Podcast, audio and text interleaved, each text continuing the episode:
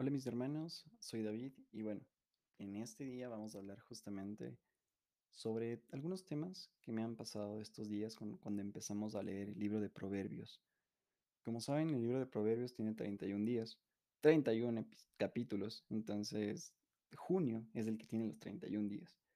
Entonces podemos leerlo tranquilamente un capítulo por día.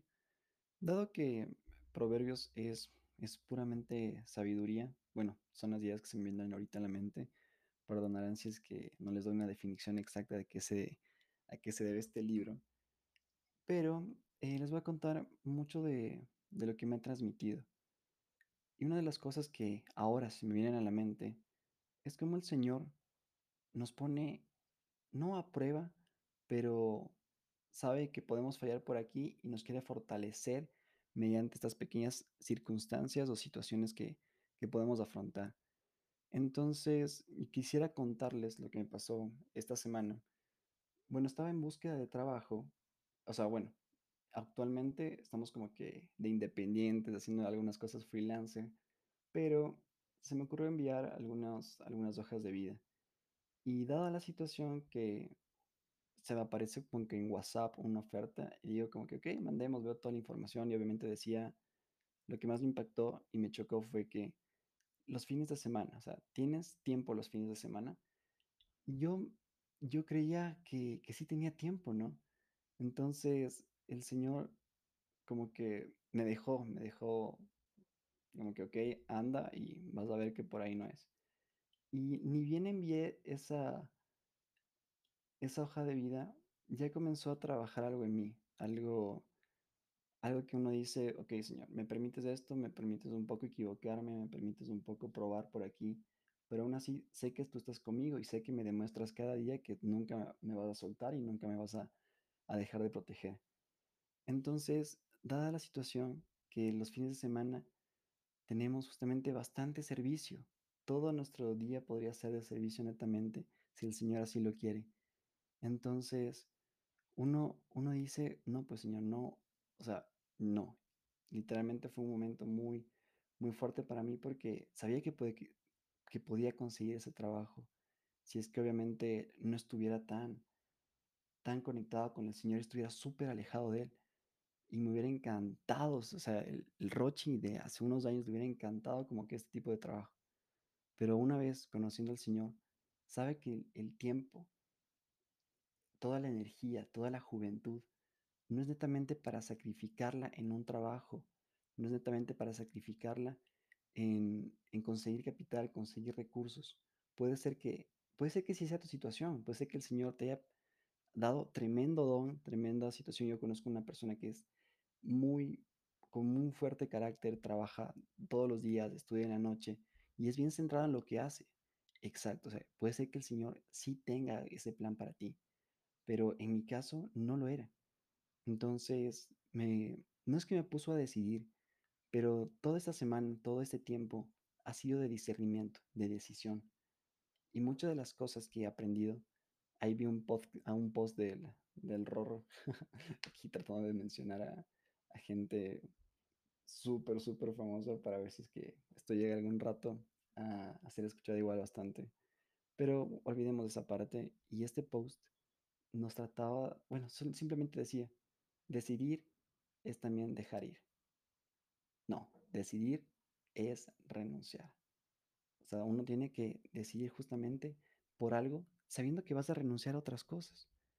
Entonces yo estaba en esta situación de decidir o, o voy con todo a tratar de conseguir este trabajo, pero sabía que tenía que renunciar a todo un tiempo de servicio, todo un tiempo al Señor, porque este trabajo sí tenía 100%, si man necesitaba un asistente, literalmente era como Hugo Sánchez, así 24/7 para los que vieron Club de Cuervos.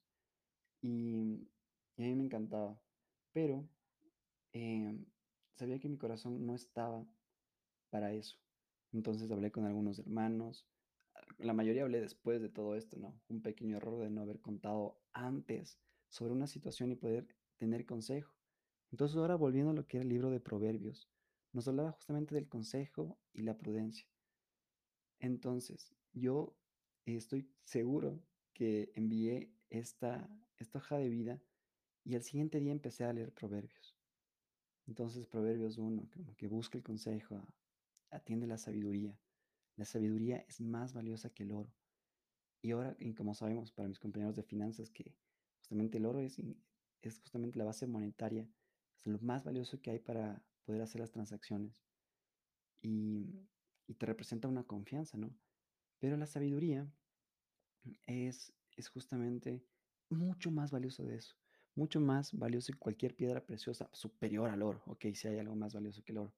Y aún así, súper más valioso la sabiduría.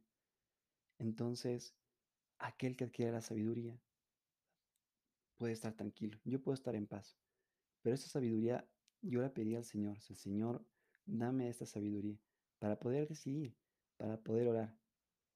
Y el día de la entrevista, justamente tenía que decidir.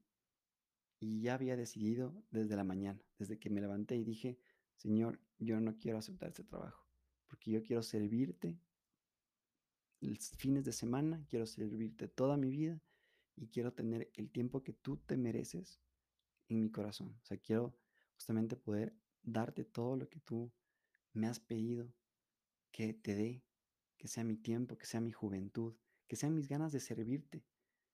Y por eso también, mis hermanos, es porque estoy haciendo este episodio. Lo he dejado, he dejado muy, muy abandonado algunas cosas, mi responsabilidad está como que en los índices menos 50, así. Y, y entre tantas cosas que uno, que yo personalmente tengo que trabajar, como, como justamente seguir la línea de este episodio. Entonces, siguiendo la línea y volviendo, esta decisión fue netamente por el Señor y por la gracia de Él, sigo en paz. Porque una de las decisiones, bueno, para tomar las decisiones, uno sabe que, o, o le contaron, le pudieron transmitir, a mí me lo transmitieron, que para que esa decisión sea buena, que sea una decisión del Señor, que sea algo sobre el plan de Dios, justamente tiene que darte paz. Esa paz que Dios quiere en tu corazón. Esa paz que no te hace ni dudar y no tienes por qué dudar para el plan del Señor. Entonces yo estoy muy agradecido por, por bueno, esta oportunidad de, de la oferta de trabajo, pero también muy agradecido con el Señor porque me pone en estas situaciones en las que me prueba y puedo decidir cómo entregarle toda mi vida y cómo entregarle todo mi amor. Y bueno, mis hermanos, este ha sido el, episodio número, no sé, me voy a inventar, pero es el número uno que estoy grabando solo, sin todavía ningún hermano, pero les invito a que, a que oren por mí para que literalmente ese índice de responsabilidad que empieza a subir y también de la constancia y tantas cosas que, que como hermanos eh, nos podemos apoyar. Y bueno, mis hermanos, este ha sido el poder de la hermandad y se vienen nuevos episodios. Dios les bendiga.